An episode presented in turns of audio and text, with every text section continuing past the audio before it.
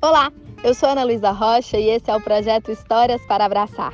Estamos na nossa quarta temporada conhecendo histórias dos quatro elementos da natureza: histórias de terra, histórias de água, histórias de fogo, histórias de ar. A história de hoje é uma história que tem muita água, mas também tem bastante ar.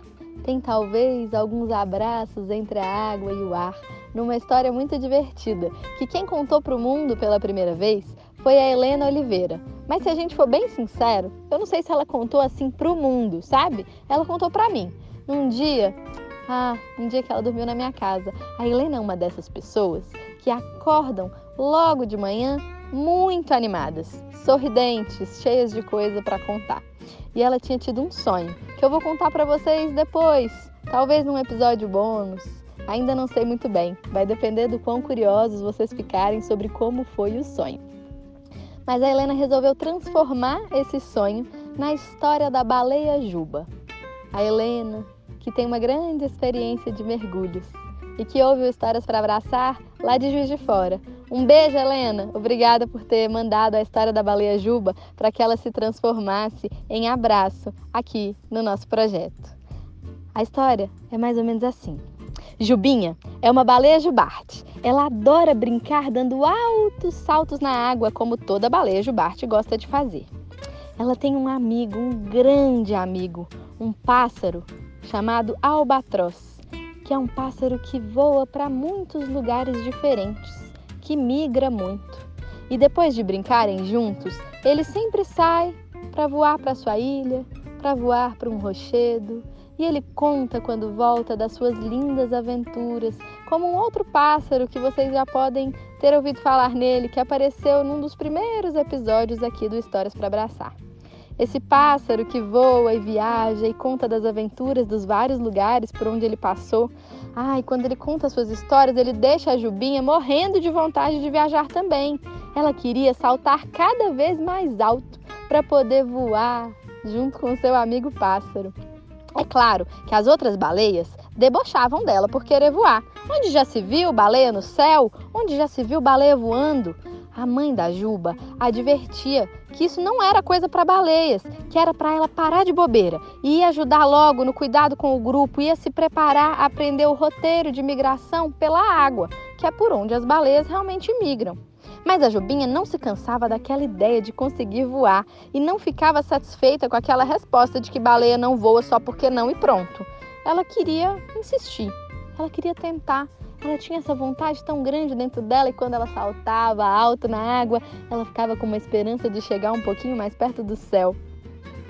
Ah, um dia, de tanto dar vários e vários passeios, eu não sei se foi numa das rotas de migração, mas eu sei que a baleia Juba encontrou uma baleia muito velhinha, uma baleia que tinha mais de 200 anos. Ela era uma baleia da Groenlândia, também conhecida como baleia polar, que é uma baleia que vive por muito e muito tempo. E vendo que a pequena Juba insistia em saltar, a baleia polar resolveu contar para ela de uma lenda de que havia muito tempo havia baleias voadoras. Depois que ela contou a história e os olhos da Jubinha estavam brilhando de alegria, a baleia da Groenlândia contou uma coisa ainda mais incrível.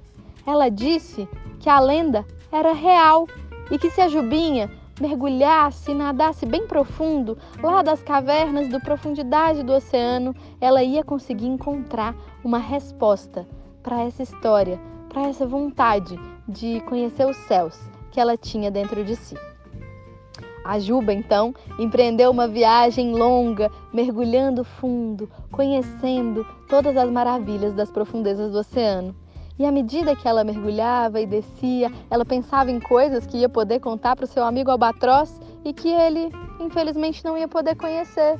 Ele que voava e desbravava os céus e ia para tantos lugares, nunca ia conseguir chegar naquela profundidade toda a que a baleia Juba chegava ela ficou pensando que aquilo talvez fosse um jeito de voar também. E também ficou tentando imaginar uma solução para que o albatroz pudesse mergulhar um dia junto com ela.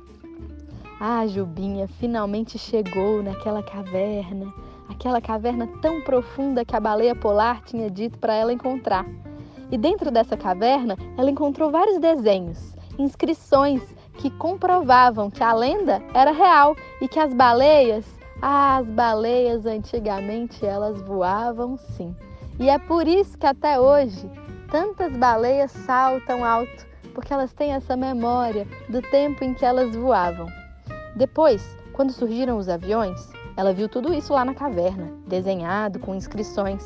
Então as baleias acharam perigoso ficar voando pelo céu e se esbarrando em aviões e resolveram ficar quietinhas fechadas no mar. Então a Juba ficou pensando naquela história e em como ela conseguiria encontrar uma solução para cruzar os céus sem esbarrar com os aviões. Ela pensava que o seu amigo pássaro conseguia voar apesar dos aviões. Bem, mas ele era bem menor do que as baleias, né? Se tivesse um jeito das baleias ocuparem menos espaço no céu, talvez fosse uma possibilidade. Mas ela não queria ter que ocupar menos espaço. Ela só queria encontrar uma forma de passear pelos ares, como seu grande amigo. Então ela nadou de volta para a parte do oceano em que ela vivia com as outras baleias e resolveu treinar mais algumas vezes os seus saltos, cada vez mais altos. E eu não sei dizer como foi que a mágica aconteceu, com a ajuda daquela baleia anciã lá da Groenlândia, talvez com o incentivo do seu amigo pássaro. O que eu sei é que a história conta que a baleia Jubinha, ela conseguiu voar. Talvez ela tivesse algum parentesco com uma tal de vaquinha Lelé, que as pessoas que são da minha família vão reconhecer quando ouvirem essa história. E quem não conhecer, eu sugiro que procure, porque a história da vaca Lelé também é uma história linda de uma vaca que queria ter asas para voar. A baleia Juba parece que conseguiu voar mesmo sem asas e encontrou um jeito hum, de criar um tal de um sistema de radares em que ela conseguisse perceber quando os aviões estivessem chegando e desviar a tempo para que aquilo não fosse um problema. E assim ela poderia cruzar os ares e de vez em quando descer aos mares ah, essa baleia Juba, ela era tão esperta e ela inventava tantas coisas e conhecia tantos bichos e tanta gente que eu acho até que ela deve ter achado um jeito de levar o seu amigo albatroz lá para os fundos do oceano, onde ela descobriu que, sendo uma baleia que não voava, ela também conseguiria encontrar coisas maravilhosas, conhecer lugares bonitos. E ela ficou feliz pelas outras baleias, aquelas que não tinham vontade de aprender a voar, porque ela percebeu que tinha muitos jeitos da gente explorar lugares encantados. Eu também não sei se o amigo albatroz quis descer até as profundezas do oceano, mas a verdade é que cada vez eles passeavam mais juntos e quando passeavam separados, sempre tinham histórias bonitas para contar um para o outro. Foi assim que a Juba resgatou uma história dos seus antepassados que voavam por aí. Então, se você encontrar uma baleia voadora em algum lugar por onde você passar, Talvez seja a Jubinha, talvez seja alguém que a Jubinha convenceu a resgatar esses valores ancestrais das baleias. Talvez nessa história de voos, aquela baleia lá do livro da Esther que não quer tomar banho tenha se encontrado com a baleia Juba em algum lugar. Eu não sei. Eu deixo aqui essas várias possibilidades da história em aberto. Espero mesmo é que vocês tenham se sentido abraçados e abraçadas, é que vocês tenham se divertido com essa baleia que descobriu uma pré-história das baleias numa caverna nas profundezas do oceano e conseguiu atingir a imensidão do céu. Um beijo e até a próxima história!